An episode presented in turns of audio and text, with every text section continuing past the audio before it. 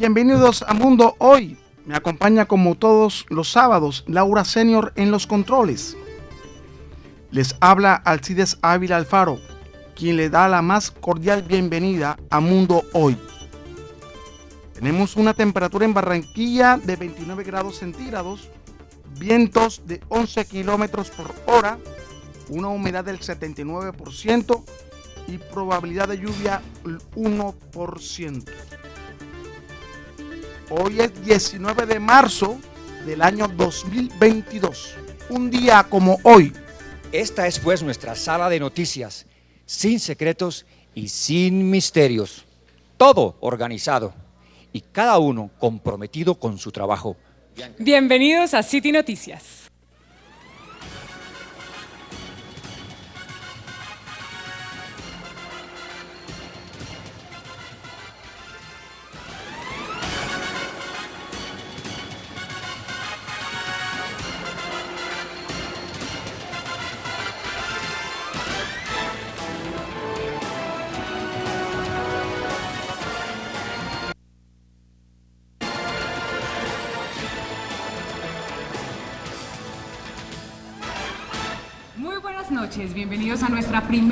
De City Noticias a las 7. Aquí les tenemos la información que les interesa a todos ustedes. Casi 4 mil millones de pesos que salieron del bolsillo de los bogotanos quedaron reducidos a... El día 19 de marzo del año de 1999 salía al aire para la ciudad de Bogotá y Cundinamarca City TV Hace 23 años se instalaron en la avenida Jiménez con carrera séptima en las antiguas instalaciones del antiguo edificio del periódico El Tiempo. Se creó el canal después de recorrer varios países en busca de un modelo de televisión local y de apostar finalmente a la marca canadiense City TV. City TV Colombia sigue la filosofía de la casa matriz de Toronto, donde se adoptaron programas como Mucha Música y Circo Eléctrico. También sigue el formato original en sus noticieros City Noticias y Arriba Bogotá. Sus presentadores leen las noticias de pie, igualmente que la casa matriz en Toronto.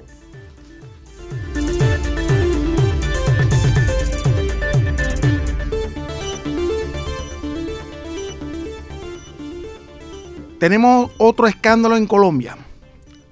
Se escapó Matamba, un reconocido narcotraficante de la cárcel de la Picota. El presidente Iván Duque expresó su molestia ante los medios de comunicación al conocer la fuga del narcotraficante Juan Larrison Castro Estupiñán, más conocido con el alias de Matamba, en la madrugada del viernes en la cárcel La Picota de Bogotá. El presidente, el primer mandatario de los colombianos, ordenó a los organismos a la DIPOL y a la DIJÍN para recapturar al narcotraficante. El reconocido narcotraficante Matamba tiene un amplio prontuario de delictivo. Ha estado 14 veces en prisión. Confesó más de 30 asesinatos. Comenzó su carrera criminal en las FARC Luego pasó a las Autodefensas Unidas de Colombia y tuvo alianzas con el temido cartel mexicano de Sinaloa. Formó parte del clan del Golfo. Tenemos las declaraciones del primer mandatario de los colombianos desde Cartagena a una rueda de prensa cuando se le preguntó sobre la fuga de este peligroso narcotraficante.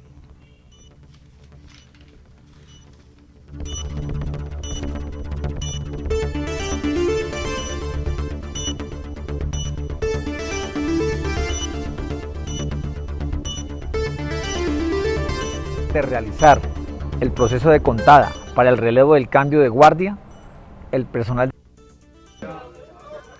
Y lo que va a ocurrir aquí son varias cosas. Primero, ya hablé con el fiscal general de la Nación desde esta mañana para que se hagan todas las capturas que sean necesarias a los que propiciaron esa fuga por parte de la guardia del centro de reclusión.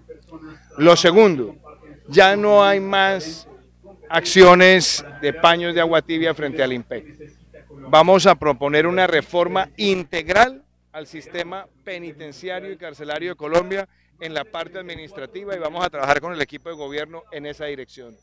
Tercero, le ordené ya a la DIJÍN, a la DIPOL y a todas las estructuras de investigación criminal un plan para recapturar a este bandido. Y la otra cosa que es muy importante es que nosotros tengamos claro que el sistema no puede seguir teniendo esas conductas sin que haya sanciones ejemplarizantes. Así que con el fiscal y con toda la institucionalidad vamos a ir detrás de que haya una condena ejemplarizante de los que han propiciado esto. Son muchos fenómenos así que se han presentado en Colombia, pero ya no más.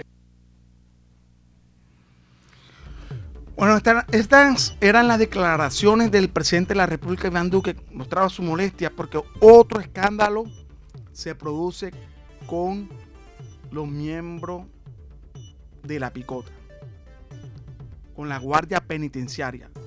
Ya lo había tenido hace poco cuando a través de videos de una investigación que realizó el canal Caracol sobre el señor Matos, que salía a realizar consultas médicas odontológicas y después ingresaba en varias oportunidades a su oficina para realizar sus trabajos personales y ahora vuelve una vez más con la fuga de este peligroso narcotraficante.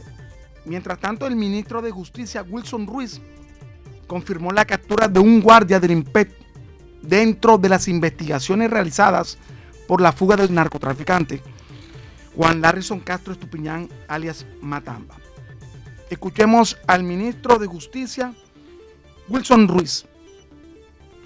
El proceso de contada para el relevo del cambio de guardia, el personal de custodia reportó la ausencia del privado de la libertad Juan Larrison Castro Estupiñán, alias Matamba. Ante esta fuga, pusimos en marcha un plan candado con el apoyo de la Policía Nacional, la DIJÍN y el Ejército Nacional para dar con la recaptura del interno prófugo. Igualmente solicité a la Fiscalía y la Procuraduría que adelante las investigaciones respectivas para establecer los responsables. La primera acción adoptada por las autoridades fue la captura de uno de los integrantes del personal de guardia que presuntamente habría colaborado con la fuga del privado de la libertad. También se iniciaron las investigaciones a todos los funcionarios de la Guardia de la Picota que estuvieron en turno en la noche de ayer y la madrugada de hoy. Es necesaria una reforma integral al sistema penitenciario y, como lo anunció el presidente de la República, propondremos una iniciativa para reformar el IPEC en su parte administrativa. Con los entes de control, la Policía Nacional, la dirección del IMPEC, se tomó control del establecimiento carcelario y se realizarán investigaciones de fondo para combatir los actos de corrupción al interior del establecimiento de reclusión. Bueno, esas son las declaraciones del, ministro de Justicia, Wilson Ruiz. Wilson Ruiz que manifiesta, manifiesta que es posible una reforma a la justicia colombiana.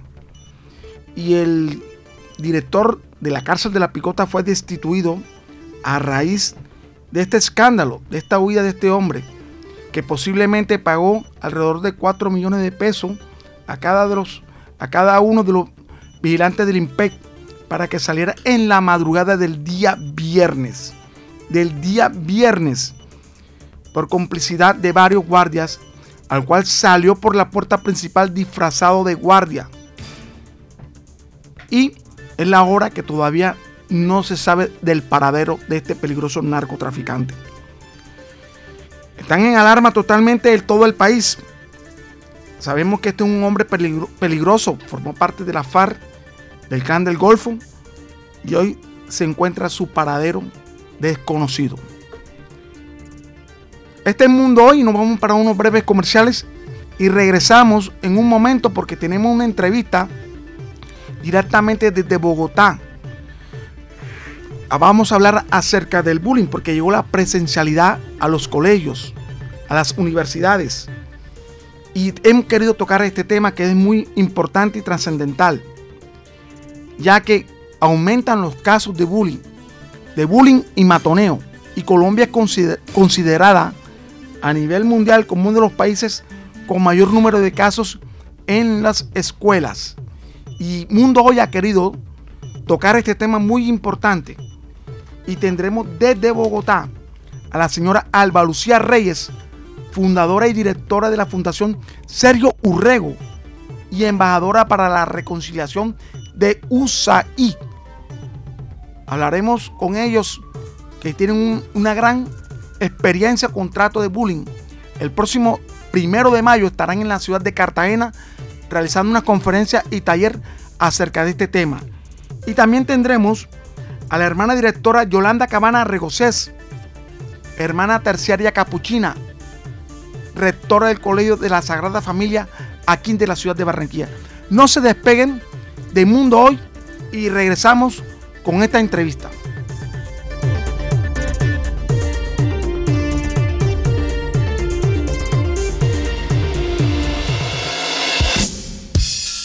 Desde el suroccidente de Barranquilla emite su señal la emisora comunitaria Bocaribe Radio, HJU64, 89.6 FM.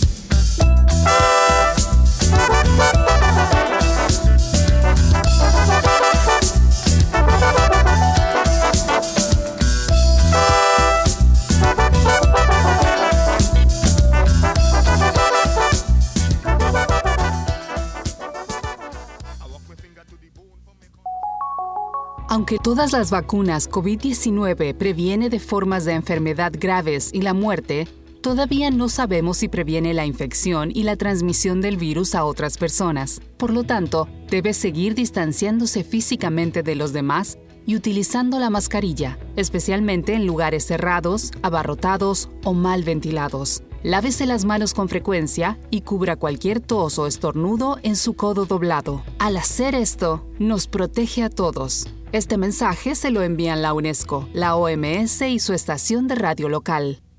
Regresamos a Mundo Hoy a través de Bocaribe Radio 89.6. Vamos a, tocar un tema muy importante y a la vez es un tema que muchos padres le temen, que es al bullying. Los jóvenes volvieron a la presencialidad.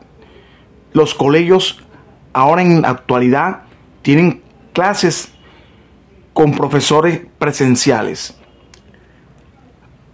posiblemente se vuelva a reactivar el bullying o matoneo. Hay unos datos muy escalofriantes. En el año 2020, de enero a diciembre del año 2021, se presentaron 8.981 casos en todo el país de casos de matoneo o de bullying. Esta cifra colocan a Colombia como uno de los países con mayor cantidad de acoso escolar en el mundo. Para que nos hable de este tema, tenemos a la señora Alba Lucía Reyes, fundadora y directora de la Fundación Sergio Urrego y también embajadora para la reconciliación de USAID. Muy buenos días a Mundo Radio. Muchas gracias a ti por esta oportunidad. Y tenemos también a la rectora del Colegio de la Sagrada Familia aquí en la ciudad de Barranquilla. La rectora muy amablemente nos ha concedido un tiempo para hablarnos acerca cuáles son los, los métodos y manejos que utiliza el centro educativo cuando se presentan estos casos. Tenemos a la hermana directora Yolanda Cabana Arrebocés, hermana terciaria capuchina. Gracias, gracias y un saludo especial para todos los oyentes. Señora Alba Lucía Reyes, ¿por qué han aumentado tanto los casos de bullying o matoneo en las escuelas? Bueno, mira, eh, no solamente el bullying eh, es entre jóvenes, ¿no? Hoy en día tenemos que hablar precisamente sobre muchos de los casos que se están presentando eh, y que han venido presentándose. Esto no es algo que eh, no venga a través de la historia, a eso me refiero. Y es que hablar de bullying, matoneo, discriminación ha sido por muchos años lo que, lo que hemos sufrido, muchos y muchas. Lo que pasa es que no era tan reconocido y hoy en día los niños y las niñas y los jóvenes pues tienen una red abierta muy amplia por donde también te pueden discriminar, también te pueden señalar eh, muchas, muchos y muchas de nosotros creo que nos acordamos de que vivimos esto en nuestros colegios, pero pues cerrábamos la puerta de nuestra casa y ahí quedaba todo, ¿verdad? Hoy en día no es así. Hoy tenemos que hablar del ciberbullying, hoy tenemos que hablar también de algo que se invisibilizó durante mucho tiempo y es el matoneo también entre parejas, porque hay parejas en los colegios también. También tenemos que hablar cuando hay eh, un, un matoneo que viene desde una persona que ejerce una superioridad en, dentro de los ambientes escolares. Y esto es mucho más fuerte para un niño, una niña y un joven, porque precisamente temen hablarlo, temen decir lo que está pasando, temen hablar a sus padres, porque casi que culturalmente eh, en nuestras familias también lo hemos ocultado, lo hemos callado o a veces lo hemos normalizado, ¿no? Entonces normalizamos que, que nos burlamos de cualquier persona, normalizamos que hablamos de las personas negras, normalizamos que hablamos y, hablamos de nuestros indígenas, ¿no? De nuestras familias campesinas y nos reímos y hacemos chistes. Entonces todo esto se viene normalizando, pero en los ambientes escolares hoy en día eh, es mucho más fuerte precisamente porque los niños, las niñas y los jóvenes eh, también están siendo matoneados, discriminados, inclusive dentro de sus propias aulas y no nos damos cuenta. ¿Sí? Entonces, eh, eh, creo que hay que involucrar en este momento a todas las partes fundamentales de un ambiente escolar, que son los directivos, los docentes, los niños, las niñas y los padres de familia. Para eso precisamente se creó la ley de convivencia escolar, que precisamente eh, y a, a, raíz de que esta ley nace, es que muchas de las instituciones educativas deben implementar muchas, muchas eh, cátedras educativas frente al tema, cátedras inclusive sobre los derechos sexuales y reproductivos, porque también tiene que ver con ese desconocimiento de, de, las, de las y los niños sobre cuándo me deben tocar, cuándo no, ¿sí? Cuándo está permitido y cuándo no, ¿Por qué un maestro y un, un maestro, un docente no puede ser un, novio, sí? ¿No? Y lo romántico, ¿no? El novio que es del el profesor o el docente de la niña. Esto no puede ocurrir y, y, es algo que hemos normalizado durante mucho tiempo y se ha callado, ¿no? Porque pues también es algo que el bullying y el matoneo es algo que no se ve, casi que nunca se ve, tan extremo hasta que ya un niño o una niña lamentablemente se nos puede ir.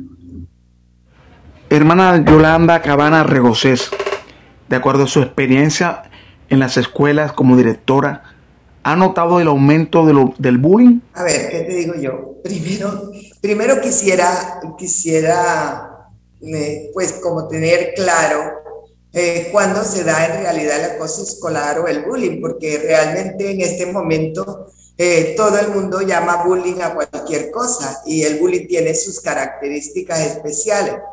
El comportamiento, es verdad que se dan comportamientos agresivos, pero no todos los comportamientos agresivos son bullying. El bullying realmente se caracteriza por ser un comportamiento agresivo, pero repetitivo, metódico, eh, sistemático, que se produce durante un largo periodo, o sea que tampoco son casos muy puntuales y que el objetivo del, del bullying prácticamente intimidar, tiranizar, aislar, amenazar, insultar, amedrantar al otro, ¿no?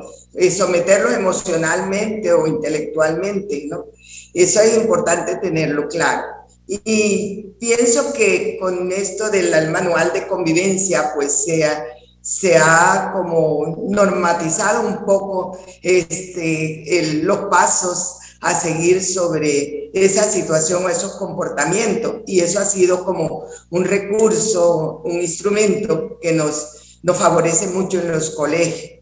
No sé si antes de hablarte de alguna experiencia, si realmente eh, se dan los casos de bullying, se dan, este, aun cuando no lleguen a su extremo, sí, porque se ataquen este, con prevención o con o, o rápidamente, ¿no? Con agilidad se, se trata el caso y no llega a mayores, pero sí se dan casitos y realmente pues pienso que antes de hablarte de una experiencia, una pequeña experiencia que se dio, quisiera decir más o menos lo que nuestras instituciones hacen en los colegios donde he estado de rectora, hacemos como para prevenir más que, que como para corregir, para prevenir. Entonces nosotros tenemos un, un plan, una, una, eh, se elabora un plan y una puesta en marcha de ese plan ¿eh? que lleva pues se desarrolla prácticamente buscando siempre como esa sana convivencia, ¿no? Eh, programas de prevención para padres de familia, eso es importantísimo, y para los estudiantes que incluyan las, las campañas, se hacen campañas cuando hay algún brote por ahí de agresividad, el aspecto eh, también cognitivo, que ellos conozcan qué es eso, y a través de charlas, también la precisión de las consecuencias de este tipo de conducta eh, que se refiere ya directamente a la ley, ¿no? la norma, lo que, las sanciones, todo eso es importante que los estudiantes y los padres de familia lo conozcan. Eh, también es importante tener los ojos abiertos y los oídos bien despiertos para observar los distintos comportamientos de nuestros estudiantes y escuchar de lo que va su lenguaje, porque eso es muy importante mucha vigilancia, ya que las agresiones se manifiestan en esos lugares donde no hay un adulto, como los recreos muchas veces, el comedor, los pasillos. Por eso es importante que los docentes de vigilancia estén siempre como atentos a ver lo que está ocurriendo en los patios atender este tipo de conductas en su inicio, dándole toda la importancia al seguimiento y al acompañamiento que lleva a resolver el conflicto, evitando mayores complicaciones, ¿no? Eso también es muy importante. Crear protocolos a través del manual de convivencia que garanticen los derechos y la integridad de los estudiantes, o sea, que eso quede claro en un manual de convivencia crear inclusive el último recurso de lo que hemos echado mano es un documento, crear un documento ¿no? contra el acoso y pedirle a cada alumno antes de su matrícula y a los padres que firmen ese, ese documento como para que se responsabilicen de cualquier acción de ese. Bueno, realmente sí he tenido algún caso de, de ciberbullying más que así mm, de maltrato físico, pues también es psicológico más que eso, ¿verdad? Es la distorsión de una imagen de una niña a quien una de sus compañeras acosaba a través de las redes sociales en algunas horas del día con mensajes insultantes y presentando una imagen negativa y distorsionada de la niña, de la estudiante. Entonces, ¿qué, ¿qué, hicimos en el colegio? Pues, pues eso fue informado a través de los padres de familia de la estudiante de la estudiante acosada, desde luego. Eh, se dialogó con la estudiante delante de sus padres, ella cuenta toda la situación, eh, es, pues cómo se sentía, le preguntamos también un poco eso, ella expresó cómo se estaba sintiendo y el diálogo se hizo de una forma relajada, o sea, que la niña no se sintiera en confianza para expresarse, ¿no? Luego mm, se hace como una investigación con estudiantes que conocían el caso, se fueron llamando y preguntando y ellos fueron comentando y contando. Entonces eso se recopiló un poco como para ver hasta dónde eso sí era un ciberbullying y qué habría que hacer eh, a futuro. Entonces, a la estudiante afectada realmente sí fue un ciberbullying. La estudiante afectada se le, se le reportó a, psico, a la psicoorientadora, quien la acompañó en algún tiempo prudencial hasta que vimos que la niña pues eh, no, no estaba tan afectada, porque de todas maneras eso sí las deja afectar y con un poco de, de temor, ¿no? De temor y de desconfianza hacia sus compañeros. También se hizo un análisis de los mensajes de, y con las personas que entendían del asunto de dónde procedían esos mensajes hasta que se identificó la agresora. La, se le comunica a los padres de familia de la agresora, se citan y se dialoga con ellos y se establecieron algunas medidas de protección a la estudiante, como hacerle ver también a la agresora y a sus padres las consecuencias que podía tener esto. Y realmente la cosa paró ahí. ¿no? O sea, la estudiante que agredía no siguió agrediendo, pero nosotros aquí, según el manual de, convivencia, le aplicamos la sanción correspondiente, según el manual de convivencia, después de haber dialogado con ella, pues uno siempre pone una... Ellos hacen un trabajo pedagógico de investigación sobre eso, sobre el aspecto en que han cometido la falta, en este caso sobre el ciberbullying, lo exponen a sus compañeros y eso es también muy importante porque la verdad es que hacen unos muy buenos trabajos que le van haciendo conciencia y la van sensibilizando para no seguir cometiendo ese tipo de conducta.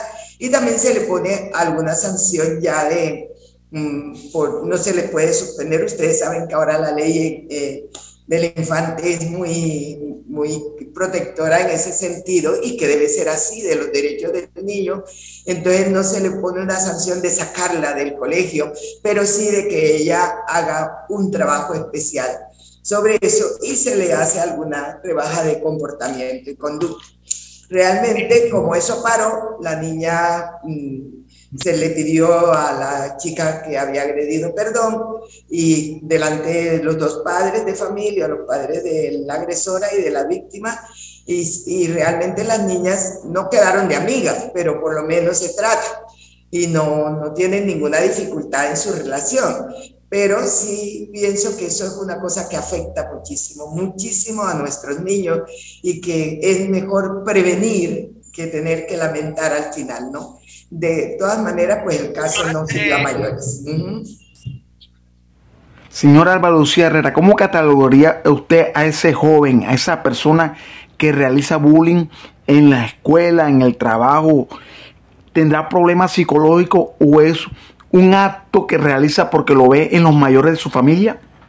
Sí, mira, eh, cuando hablamos de acoso escolar, eh, bueno, como la rectora bien lo decía, hay diferentes tipos de acoso escolar y hay que precisamente ver muy bien si es un tipo de acoso escolar repetitivo que genera eh, algún tipo de violencia física, psicológica, social, verbal, el dating, el dating violence, que es lo que les decía que se ejerce entre las parejas de adolescentes el ciberbullying y el bullying sexual que también se está presentando en los colegios eh, pues muy repetitivamente y que tiene que ver con aspectos también físicos y derivados de la vida cotidiana, por eso es tan importante trabajar también eh, eh, como una red de apoyo para las personas que también son acosadoras. ¿Por qué? Porque Existen varios actores del acoso escolar, que son las víctimas, las víctimas pasivas, sumisas, que son aquellas que generalmente pues no reaccionan ante si ven algún tipo de protesta o de acoso escolar, eh, muestran miedo, se manifiestan muy vulnerables, manifiestan dolor. Y también existen las víctimas activas, que son aquellas que pueden ser, que son menores, pero que además están siendo acosadas por una persona mayor, ¿sí? O por alguien que ejerce autoridad dentro de su rol, tanto de estudiantes como de directivos o docentes. Entonces, cuando hablamos de las víctimas eh, activas o, pasivas, más, más bien en las sumisas, pues también tenemos que hablar de esos acosadores. ¿Por qué? Porque lo que hacen es que a ellos mismos los acosan para que ellos ejerzan violencia sobre otra persona.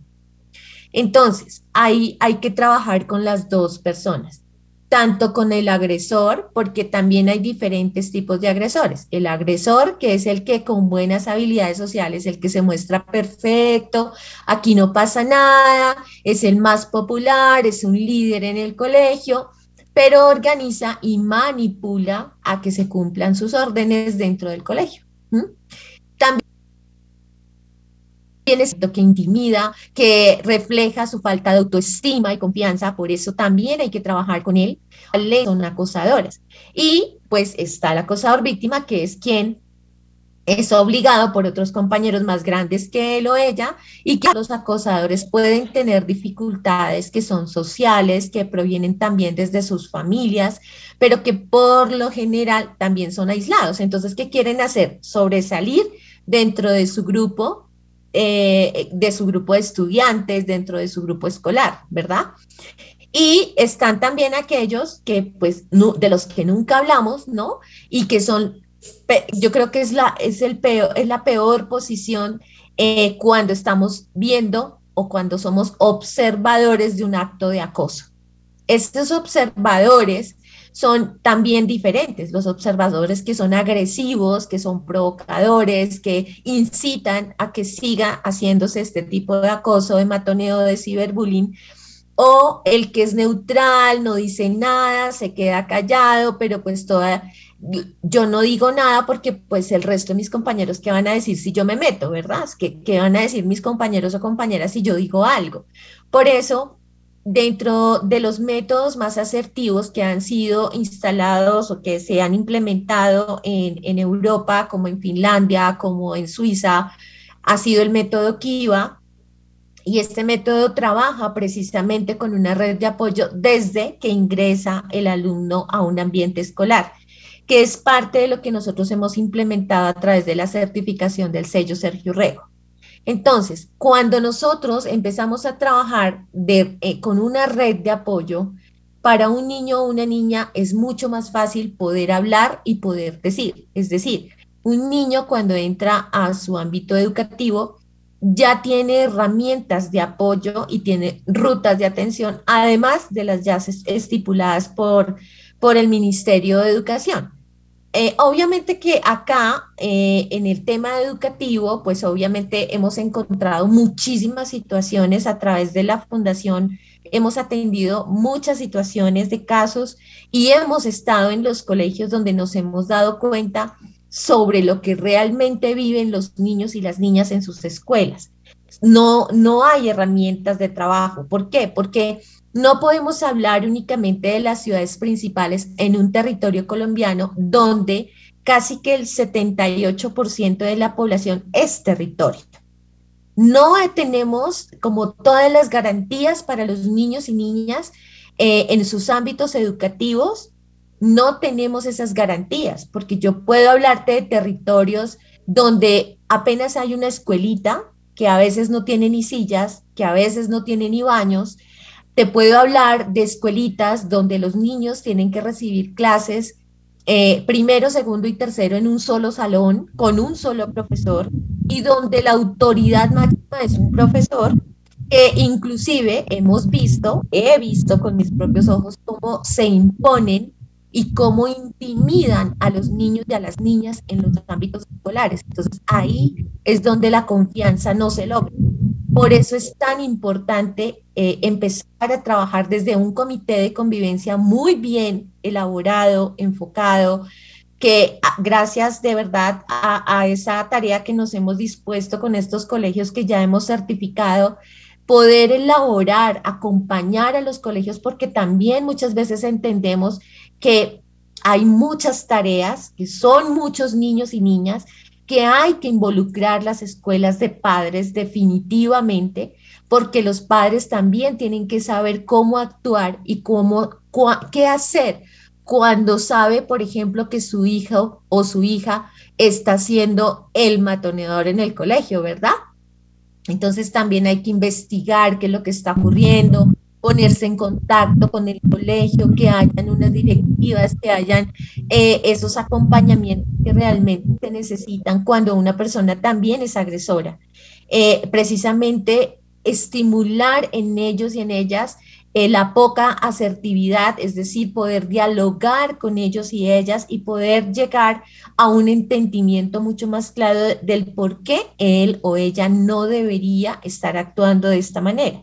Y cuando es un docente o el directivo, pues también hay que educar, hay que hacer jornadas de formación para los docentes, hay que hacer jornadas de formación para los directivos. Yo me he encontrado con docentes, con directivos en todo el territorio colombiano que no tienen ni idea de cómo se debe realizar una ruta de atención tipo 1, tipo 2, tipo 3 y es más, no hay rutas de atención, ¿sí? Porque estamos hablando de rutas de atención cuando las hay, pero cuando no las hay, pues lo que tenemos que hacer es construir herramientas de trabajo educativas para los docentes que en algún momento puedan manejar una situación, que en algún momento inclusive puedan hacer una contención emocional, porque nos encontramos que para cada colegio en Colombia existe un psicoorientador para mil y dos mil niñas y niños. Y eso no puede seguir ocurriendo en Colombia. Entonces, eh, aquí es cuando nosotros hemos hecho precisamente un trabajo constructivo junto con el Ministerio de Educación y decirles qué está pasando acá, qué es lo que necesitamos realmente en las escuelas y colegios y qué está pasando con aquellas situaciones en, en las que los chicos deben callar. ¿Por qué? Porque quien está ejerciendo ese nivel de discriminación y de matoneo es el docente.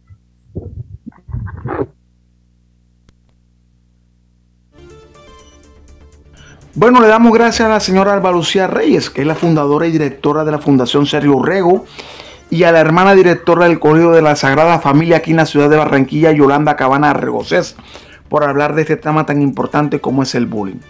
Regresamos a Mundo Hoy a través de Bocaribe Radio 89.6 en unos momentos porque nos vamos para unos cortos mensajes.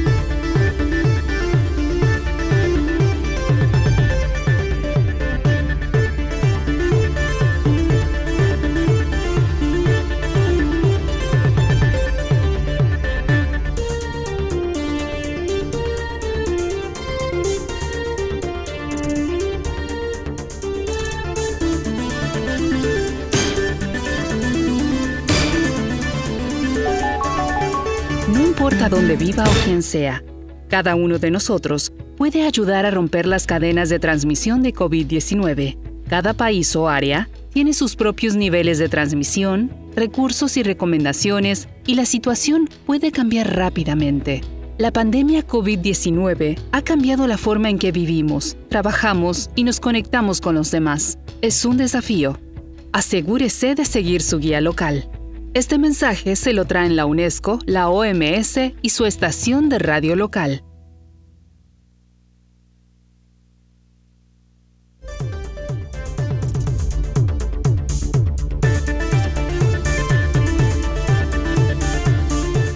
Bueno, regresamos a Mundo hoy a través de Bocaribe Radio 89.6. Tenemos en este momento en contacto a la señora Jocelyn Castillo, una de las madres del Colegio Distrital Javier Sánchez, que se encuentra ubicado en la calle 63C con, con la carrera 20B. Ella nos manifestó que en este momento los alumnos de esta institución distrital y los niños que se encuentran viviendo en el barrio Los Olivos, le fue suspendido el servicio de transporte Buenos días, señorita Jocelyn Castillo. Bienvenido a Mundo Hoy. Gracias por esta denuncia que usted nos, nos informó para poner en contacto a las esferas distritales, a la Secretaría de Educación para ayudar a estos jóvenes estudiantes que en estos momentos no están recibiendo clases. Muy buenos días. soy la señora Jocelyn, mamá de tres niños de aquí de Los Olivos. Y bueno, me pareció un poquito injusto que, que los niños ya tienen, son alumnos viejos en medio de la pandemia, o sea, a mí me informaron que los niños lo bajaron de la ruta, cosa que yo vivo aquí en Los Olivos, y la misma Secretaría de Educación fueron los que me asignaron ahí ese colegio y me, me, me pusieron la ruta a la cual que yo ahorita no tengo los, los medios de, de pagar un transporte para que mis niños vayan a asistir a clase, a la cual que mis niños ya tienen un mes sin recibir clase porque ni la, ni la institución me busca solución y ha ido para la alcaldía y me dicen que la alcaldía, que la, la institución me tiene que resolver.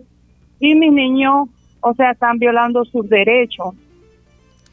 ¿Qué tiempo, tiene, ¿Qué tiempo tienen los niños de no estar asistiendo a la aula? de clase? Un mes, un mes. ¿Cuántos niños alrededor no están recibiendo clase porque su servicio de transporte fue suspendido? Un mes que me lo bajaron de la ruta y no me le han buscado solución. Y he tocado puertas y he tocado puertas y no me han abierto las puertas. Y yo, Dios mío, o sea, me le van a negar el estudio a los niños por ser venezolanos. O sea, me parece injusto. La mayoría o la mayoría de estos jóvenes estudiantes, estos niños estudiantes, son de origen venezolano. Sí, venezolano y, colombiano también, pero más que todo hay venezolanos. ¿Cuántos niños son los afectados? Son varios, son varios. Yo puse una carta en el colegio y le lloré, casi me le hinco que por favor que, que no me lo bajaran, de, o sea, que me lo subieran en la ruta y eso, y me dijeron que ellos no podían hacer nada, que fuera para acá, para la alcaldía y buscar la solución. En la alcaldía me dicen que me tienen que solucionar el, colegio y no puede ser, y a la cual que los niños este, no están asistiendo a clase.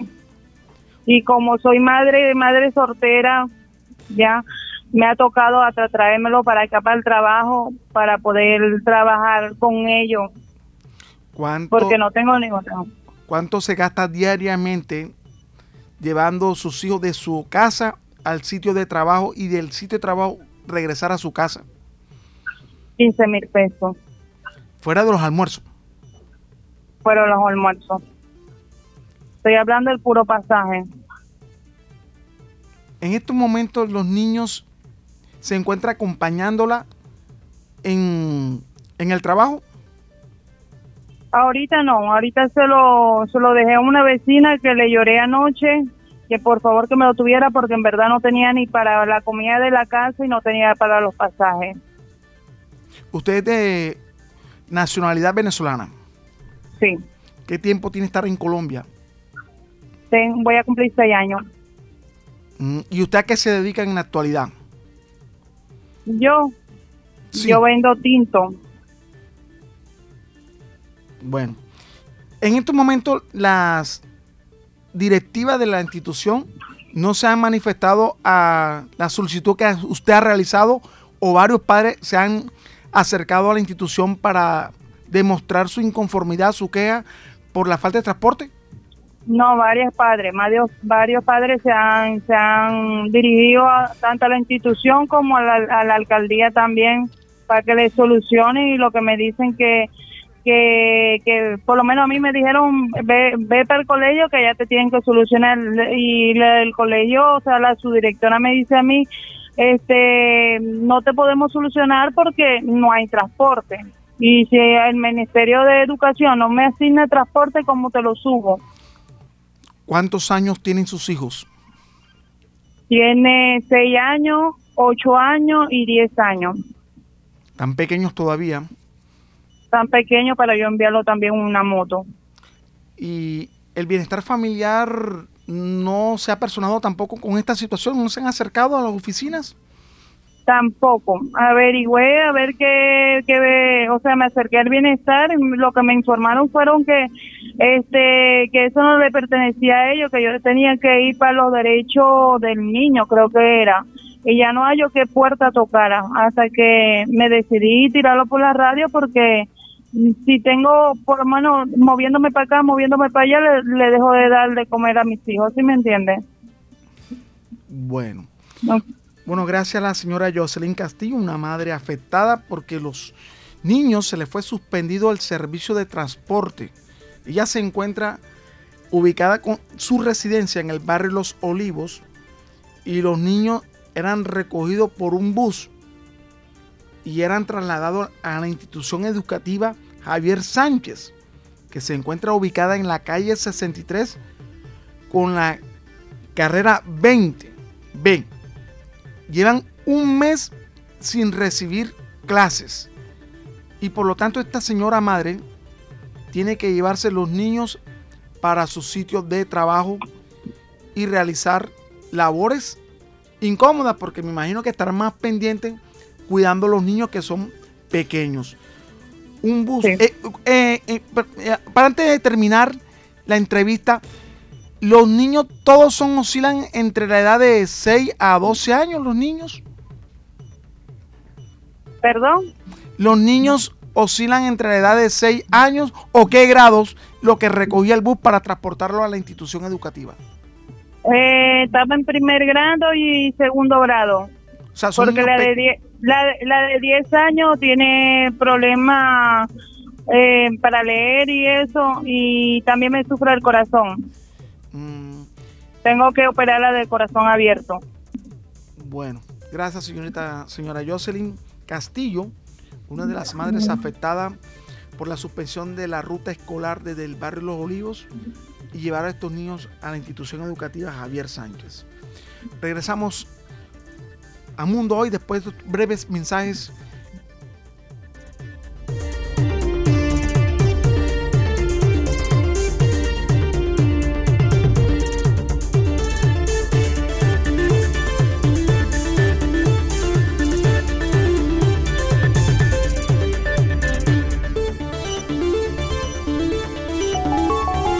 Las pruebas disponibles hasta la fecha muestran que si tiene 60 años o más, o si tiene afecciones subyacentes, corre un mayor riesgo de desarrollar formas graves de COVID-19 en caso de contraer la enfermedad. Hable con su familia y vecinos y pídales amablemente que hagan sus compras de comida, medicinas y otras necesidades. Si se enferma con dificultad para respirar, póngase en contacto con su línea directa de COVID-19, con el centro de atención médica o con su médico inmediatamente. Este mensaje se lo traen la UNESCO, la OMS y su estación de radio local. En general, las pruebas demuestran que la restricción del movimiento de personas y bienes durante las emergencias de salud pública es ineficaz en la mayoría de las situaciones y puede desviar recursos de otras intervenciones. Sin embargo, en determinadas circunstancias, las medidas que restringen el movimiento de personas pueden resultar temporalmente útiles, como en entornos con pocas conexiones internacionales y una capacidad de respuesta limitada. Recuerde que las prohibiciones de viaje pueden tener un impacto económico y social importante. Este mensaje se lo traen la UNESCO, la OMS y su estación de radio local.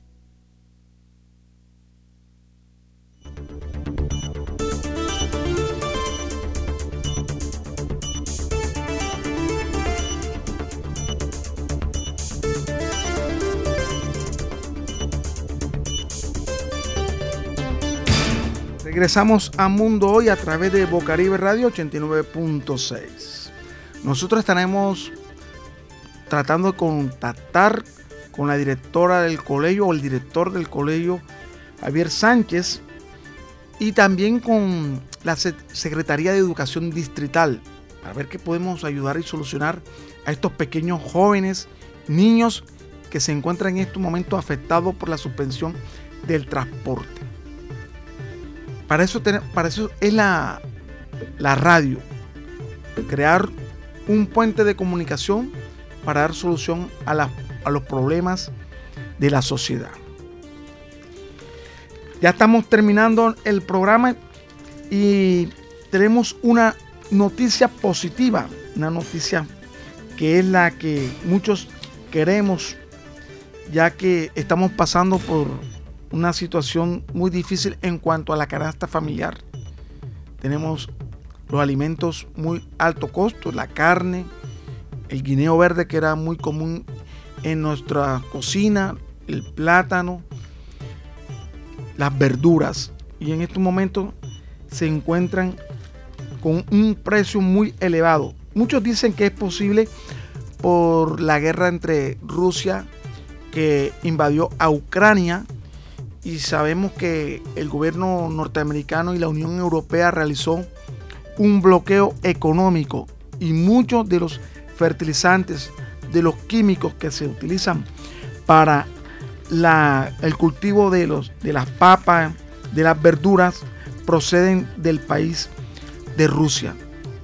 Ya al no tener esos productos químicos, se han encarecido los alimentos. También se han encarecido también por medio de los altos costos de los, esos, de los químicos que vienen.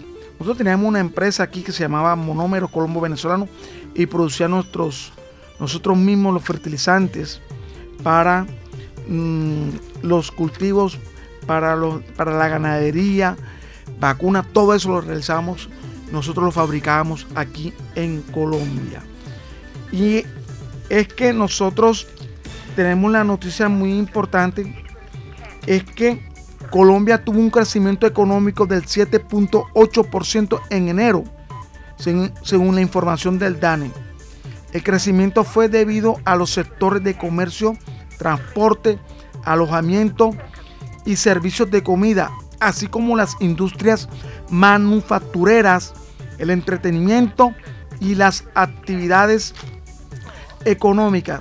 Esto es debido y gracias a que las restricciones por la pandemia ya fue abierta totalmente todos estos sectores para una mejor economía, un desarrollo de la economía colombiana.